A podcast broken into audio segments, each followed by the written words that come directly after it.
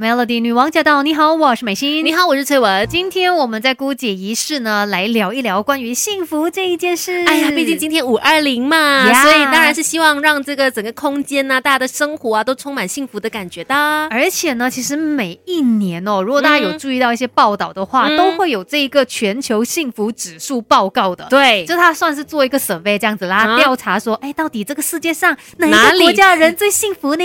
是很想问魔镜，魔镜到底最幸福的国？家在哪里？我好想去住的感觉哈。对，其实联合国每次都会有这样子的一个调查，然后在今年三月份的时候就公布了今年度的全球幸福指数报告，也列出了最幸福的国家。来猜猜看，到底谁是最幸福的国家呢？嗯，OK，告诉你答案，不用多想了。其实它已经蝉联好几年了。对耶，就是芬兰已经是连续四年蝉联全球最幸福国度。真的，常常都听到人家说芬兰哦，真的是一个幸福快乐的国家。我好希望一。请快点过去，我没有去过芬兰呢。真的不要这样子，这个时候不适合挑起大家旅游的瘾。但是真的必须来看一下人家啦，为什么他可以拿到这个幸福国家的这个排行榜第一名呢？等一下我们要来学一学芬兰人他们的一些精神哦。可是可能有些人也会问说，哈，是咩？他们真的很幸福咩？我也觉得很幸福啊。你们讲定义的哦，这个调查讲做的哦。怎么样来去定义幸福呢？其实是根据六大指数来看的，就包括他们的人均国内 GDP 的。生产总值当然也要看钱的部分嘛哈，再来就是社会支持度，还有就是预期健康寿命，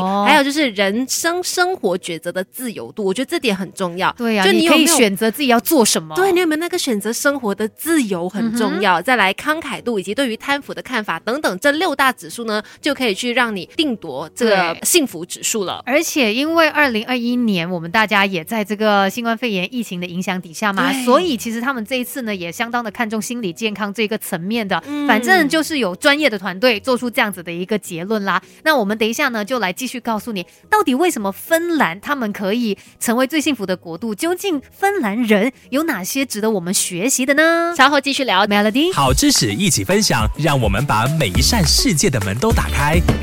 Melody 姑姐仪式学起来。接下来我们继续姑姐仪式哦。今天要聊的就是关于全球最幸福的这个国度是芬兰啦。就根据这个二零二一年全球幸福指数报告做的结果是。那我们刚才也大概的理解到哦，究竟他们是怎么样来做这个调查的，有哪一些特别对特别需要关注的。今天有说到呢，他们这一次也会把那个新冠肺炎疫情哦列入考量范围里面。对，因为其实新冠肺炎是真的很大的一个影响嘛，它也会。会去影响到说大家感受幸福的程度，所以今年的话呢，他们也发现到啦，前十名呢，其实大部分还是北欧国家包办，就是最幸福的国度。然后呢，东亚国家因为抗疫成功嘛，所以也会让整体人民感受到幸福感，或者说有那个信任感，而让这个开心的感觉往上升，让一些东亚国家的排名呢，比往年相比是有爬升的一个迹象。对，其中像是台湾哦，因为其实之前我们都看到台湾抗疫非常的模范生。对啊，所以这一次呢，他们在亚洲国家里面哦，算是前段班，这个名次是相当不错的。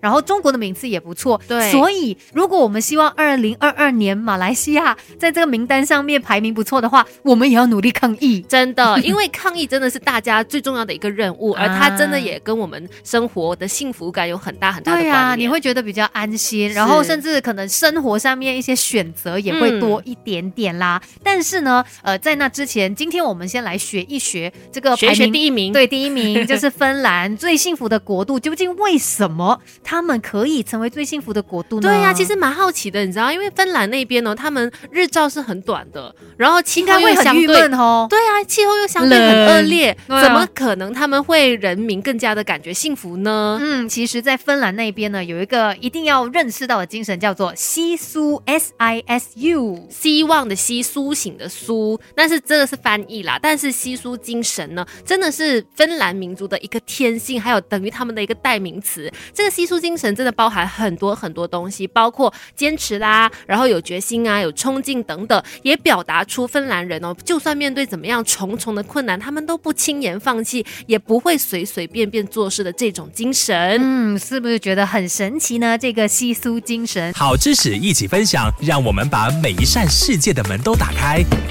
Melody 孤姐一式学起来。跟这个世界上最幸福的国家学一下，也就是芬兰啦。嗯到底为什么他们可以成为最幸福的国度呢？哎，因为他们天生呢就带有西苏这种坚毅勇敢的性格。其实西苏精神只懂怕输。不是 西苏精神呢，其实是芬兰的民族。我觉得他们可能民族的人里面血液就流着吧，嗯就是一个天生的一个基因。可是说到天生也不完全是哦，因为曾经在十多年前呢，芬兰那边呢其实是自杀率最高的国家，然后也有发现他们的酗酒率很高。哦可是就通过政府跟人民的不断努力呢，现在就慢慢把这个西苏精神慢慢的发扬光大，也让现在他们连续四年蝉联全球最幸福国家第一名，。这是一个非常大的转变哦。嗯其实西苏它算是流传已久的一个古老词汇，嗯然后呢，呃，当然其中也包括很多重要的配件啦，包括芬兰人他们幸福的秘诀里面呢，就包含了工作跟生活要平衡啦，嗯然后他们也会非常的爱护大自然。嗯，再来呢，这个育儿环境也非常的友善，还有两性平权，嗯然后也会在意透明清廉的政治啊，平等、信任、尊重，低调不炫富，爱护自然，环保永续，简单朴实，然后知足啊，守法诚实。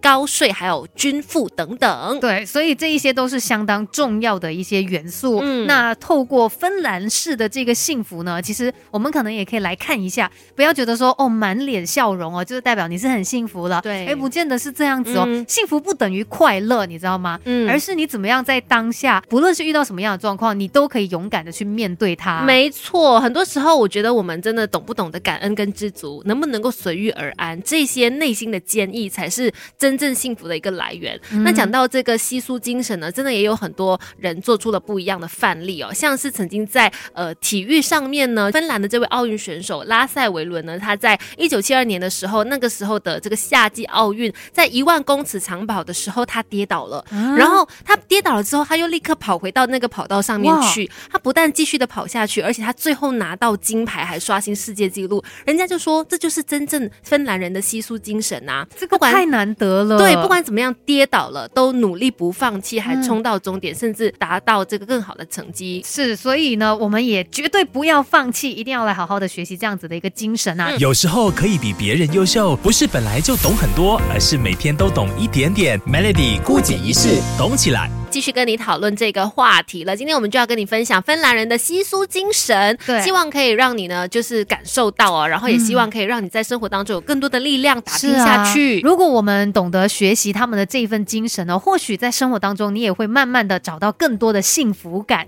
那他们是怎么样来实践的呢？其实对于这个稀疏精神哦，他们还可以这样子来解读啦，嗯就是体验胜过拥有。哇，你看哦，像即使是在处理家务方面，嗯比如说打扫房子啦，或者是找人来洗那个窗啊等等，一般上有时候我们真的觉得，哎呀，亲付钱，嘎嘎，对啊，给人家来做就好嘛。嗯。但是他们可能会有另外一个想法，就会觉得说，如果这件事情是我亲自去做的话，嗯。因为我会觉得很骄傲、很满足、哎，就是体验胜过你给钱解决你动。手去做这样子的一种快乐感过程，嗯。对，可能会让你觉得是非常满足的，嗯。所以难怪外国的人就蛮常看到一些影片，他们很爱 DIY 一些东西，对。然后家里什么东西坏了，就是自己先来处理，所以那种成就感跟满足感真的是其他东西取代不了的。也发现他们很多时候呢，也喜欢往户外走啦，真正的去体验大自然的生活，嗯然后爱护大自然，这个很重要。不要说、哦、我去体验了，然后我就把那个大自然弄脏啊，然后不关我的事这样子。没有，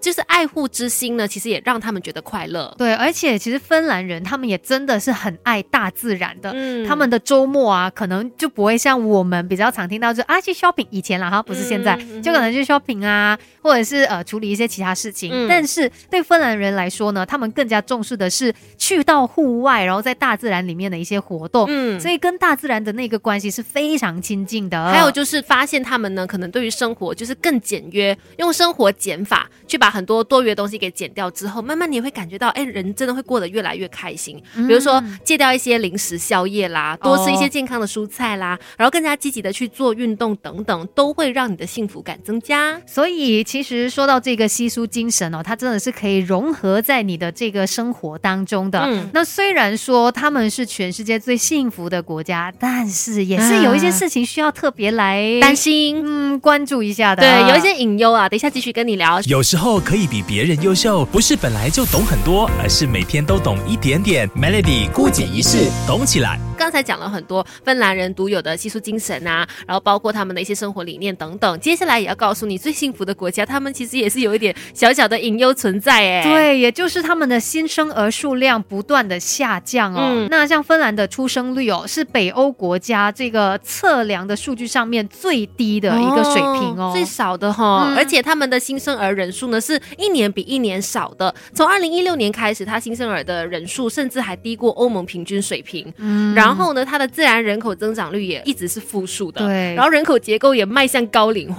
所以其实他们的政府一直都在担心人口老化的问题啦，然后新生儿数量不断下降的问题。但是有一点又蛮特别的，就是在这两年疫情肆虐的期间呢，你可以发现到很多已经开发的国家，他们的人口出生率是比较低的，因为可能大家会担心生活不知道过不过得下去啊，有各种威胁啊、经济压力等等，都会推迟生育计划。但是唯独芬兰的出生率又有一点点微幅的上升，还蛮罕见的。但是希望还要再加把劲啦，嗯因为呢，根据这个统计哦，芬兰六十五岁以上的人口是占总人口的百分之二十三，哦是世界排名第四，人口严重老化的国家。嗯所以可能就是据估计啦，再多十五年之后啦，嗯八十五岁以上的高龄人数呢将会增加一倍以上，所以这个可能也是大家要注意的。包括因为老年人的话嘛，可能嗯在最后的几年需要很多的那个护理啊跟医疗，嗯这一些都是芬兰政府他们可能需要特别来看重的部分。是要如何让他的人口可以幸福的老去，就是芬兰政府的一个新的课题要去关注了。但至少现在大家都是还蛮幸福的，嗯那我们也要多跟他们好好的来学习。是的，今天的顾姐是就跟你分享到这里 Melody